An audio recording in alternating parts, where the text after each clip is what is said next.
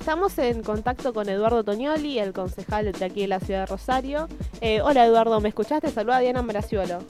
¿Qué tal? Buenas tardes, buenas tardes a la audiencia, ¿cómo están? Muy bien, muchas gracias por este contacto. Eh, Te escucho muy bajito. A ver, ahí me, me escuchás mejor. Espera que me... Ahí sí. Ahí está. Eh, bueno, nada, muchas gracias por este contacto antes que nada. Em, te llamábamos específicamente porque el juez federal de Dolores, eh, Ramos Padilla, Alejandro Ramos Padilla, dictó el procesamiento de Pablo Pinamonti y Ricardo Bogoliuk en la causa que investiga el espionaje ilegal durante el macrismo.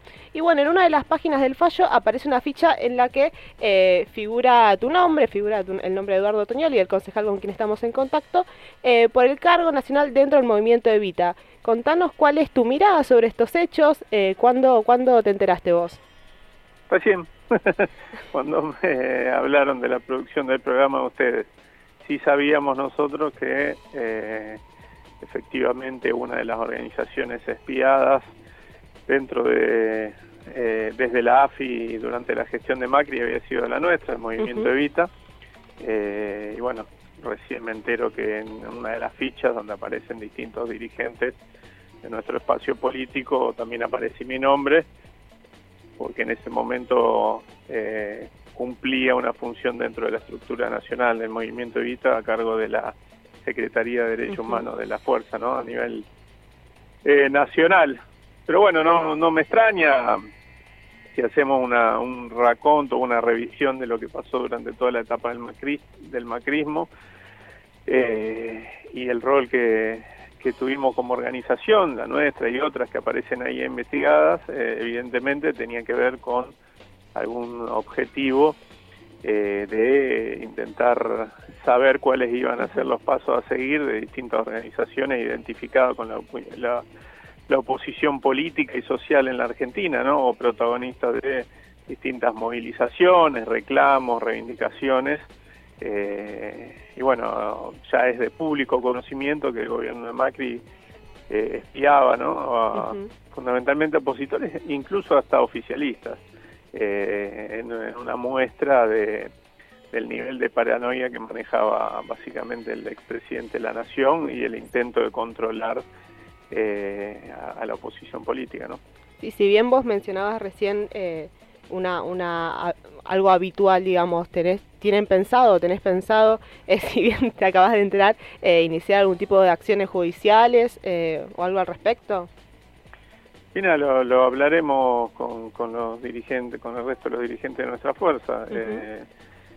desconozco hoy en qué estado está, bueno, ahí me estoy enterando a través de algo que es un procesamiento, ¿no? De algunos de, de los protagonistas de, de estas estas prácticas ilegales, pero bueno, evaluaremos qué, es lo que hacemos. La verdad que no, no, más allá de ese procesamiento no conozco el estado de la causa judicial. ¿Qué tal Eduardo? Te saluda Lautaro Ceballos. ¿Cómo estás? Sí, te quería consultar si tuvieron algún tipo de contacto con otras de las organizaciones que han sido espiadas durante el macrismo antes de que vos conozcas que, está, que figurabas en, en esa ficha. Sí, cuando se inició todo este, mm, se hizo público toda esta situación, distintos compañeros y compañeras de, la conducción nacional del Movimiento Evita, bueno, tuvieron diálogo con algunos otros de esas organizaciones, que por otra parte son organizaciones, la mayoría de ellas hermanas, con las que recorrimos recorremos y recorrimos un camino juntos. Eh, o sea que esto es, eh, y muchas de ellas, la mayoría también, eh, forman parte del mismo espacio y del gobierno nacional de Alberto Fernández. Así que hay un diálogo permanente eh, y, bueno, esto forma parte también del diálogo. Pero bueno, nadie se sorprende y, y lo que sí tenemos que no, no tenemos que perder nuestra capacidad de asombro de todas maneras, aunque no aunque no, no nos sorprendamos, ¿no? Fundamentalmente porque no son minucias ni pavadas estas, ¿no? Es eh, el Estado puesto a disposición de la megalomanía y de, la paranoia, en este caso de alguien que fue presidente de la Nación durante cuatro años, eh, y bueno, violando garantías, violando derechos, etcétera, ¿no? Entonces esperemos que se termine de esclarecer y yo no tengo duda que esto llega hasta el presidente de la Nación, es decir, su secretario privado, eh, es de alguna manera aparece, ¿no es cierto?, el, el, tipo que le manejaba el teléfono y los contactos, ¿no? involucrado directamente en alguno de estos procedimientos, o sea que no tengo dudas que, que el mismo presidente, expresidente de la Nación, eh, era uno de los que comandaba esta virtual asociación ilícita para perseguir y espiar de opositores. No hay manera que lo desconozca, digamos. No, no, no hay forma. Vos, eh, cuando recorres el, fallo, cuando uno recorre el fallo, encuentra uh, fichas y fichas y fichas con fotos, direcciones, números telefónicos, incluso hasta comedores eh, que tenían cada, que, que gestionaban organizaciones sociales. Eh, la impresión es de un seguimiento propio de otra época bastante oscura de la historia argentina.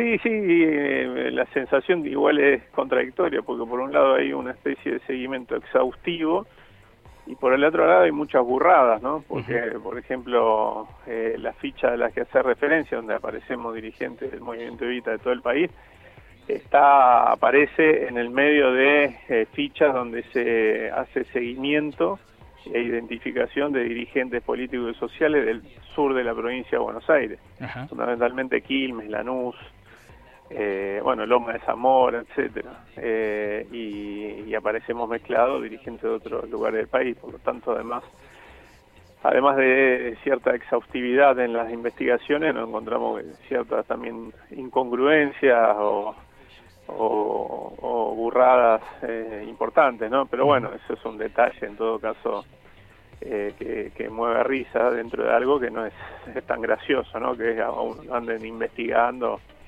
eh, y en algunos, casos más graves pinchando los, los mails, los teléfonos, etcétera, ¿no? Hasta donde yo veo en el procesamiento no es, no es nuestro caso, solamente una ficha donde aparecemos reseñados nada más, ¿no? No, y tampoco se puede circunscribir a una sola causa judicial porque recordemos, se han espiado, bueno, políticos opositores y también propios. Se espiaron periodistas en la organización del G20. Se espiaron a los familiares de los submarinistas del Ara San Juan. Eh, hay una matriz de, espionaje puesta al servicio de, de la política oficialista en ese momento. Sí, exactamente. Una matriz donde si bien son distintas eh, prácticas o distintos hechos o procedimientos, ¿no es cierto?, de espionaje, el objetivo es uno, eh, intentar operar sobre cualquier tipo, me parece que el caso más paradigmático y a su vez más doloroso, ¿no?, es el... Eh, em, la, el control y la persecución en todo caso y, la espía a los familiares de los submarinistas del Ara San Juan eh, digo, son todos igual de graves, ¿no? estos procedimientos, pero me, parece que muestra claramente eh, que este gobierno eh, intentaba tener algún tipo de control y operar sobre cualquier hecho que pudiera desgastarlo o pudiera eh, limar su imagen ante la opinión pública, ¿no? Eduardo, te traigo ahora al plano local, aprovechando este contacto, y te consulto por la emergencia del transporte que pidió el Ejecutivo al Consejo. ¿Cuál es tu mirada al respecto? Bueno, es un proyecto que brinda amplias potestades al intendente para renegociar los contratos en este escenario de emergencia, ¿no es cierto?, producto de la pandemia, los contratos con la empresa de transporte de la ciudad de Rosario. Eh, nosotros tenemos alguna, eh, desde una primera mirada, ¿no? Y que, va a merecer un amplio debate, suponemos. Tenemos algunas eh, objeciones que hacer. Básicamente creemos que la más importante es que la emergencia debería ser por el periodo que dure la pandemia, y este proyecto en realidad está planteando tres años nosotros entendemos que o debe acotarse a lo que dure la pandemia o debe pensarse, si se quiere pensar en tres años, en distintas etapas, donde la emergencia propiamente dicha es aquella que deviene de eh, la, caída en, los ingresos por venta de boletos, que es producto de las medidas sanitarias, de que no haya clases presenciales, eh, etcétera, ¿no? Entonces, si en algún momento de acá a seis meses, un año, lo que fuera, hay una vuelta, ¿no es cierto?, a cierta normalidad, entre comillas, es decir, se levantan las restricciones sanitarias, laborales, educativas, eh, de la actividad económica en general, deberíamos eh, poder pasar a otra etapa, ¿no? Eh, eso en principio. Después hay algunas objeciones también que tienen que ver con que creemos que además de los trabajadores, además de los concejales, además del Ejecutivo y de las empresas de transporte, tienen que eh, poder expresarse eh, los usuarios eh, en la mesa en la que se va a discutir todo esto, ¿no? En una comisión que se va a armar de seguimiento de todo este proceso. y después, bueno, algunos detalles menores. Estas quizás sean las más importantes, junto a también la necesidad de que si se discute una renegociación de los contratos en el marco de este mm, de este pliego eh, y, este pliego fue aprobado en su momento por el Consejo Municipal, entendemos que lo renegociado con el acuerdo, el nuevo acuerdo que se haga con las empresas debería volver al Consejo Municipal para su tratamiento, ¿no? Luego de esa de ese acuerdo que se geste con, con las empresas. Creemos que esto hasta incluso para evitar futuros cuestionamientos de empresas que, por ejemplo, pueden haber perdido el proceso licitatorio, para nosotros sería lo más saludable. ¿Y entraría en discusión, eh, va a entrar en discusión eh, el fondo compensador que proponen ustedes? Nosotros pretendemos que sí, un fondo anticíclico. Nosotros, a ver, indudablemente en una mesa de negociación se tiene que hablar de fuentes de financiamiento. Eh, y entendemos que debería pensarse en algún esquema tributario, como venimos planteando no de ahora, no desde que empezó la crisis, sino desde el año al menos 2016-2017 que empezamos a presentar proyectos para eh, generar, eh, tocar la alícuota de bancos, de financieras, eh, de puertos, etcétera, para lograr mayor financiamiento para el transporte urbano de pasajeros eh, bueno, entendemos que esto debería ponerse sobre la mesa, porque si no, en un escenario de estas características, parece que el único esfuerzo lo tienen que hacer los usuarios, ¿no? Nosotros acá entendemos que el esfuerzo tiene que ser parejo para todos. ¿Y qué le dice el Ejecutivo cuando ustedes les plantean esta propuesta o las patas del oficialismo municipal en el Consejo?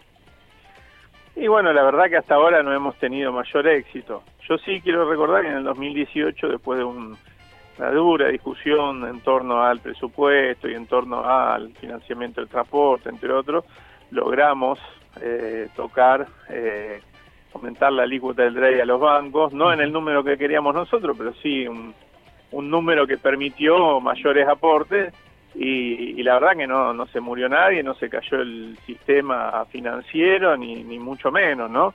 Digo como para desdramatizar y entender que estamos en un escenario crítico, repito, donde todos pierden eh, un poco y donde debería pensarse la posibilidad de que algunos de estos sectores no pierdan, sino que en todo caso hagan un aporte, que no es un aporte solidario, decimos nosotros, sino un aporte funcional, porque solidario sería si no tuvieran nada que ver.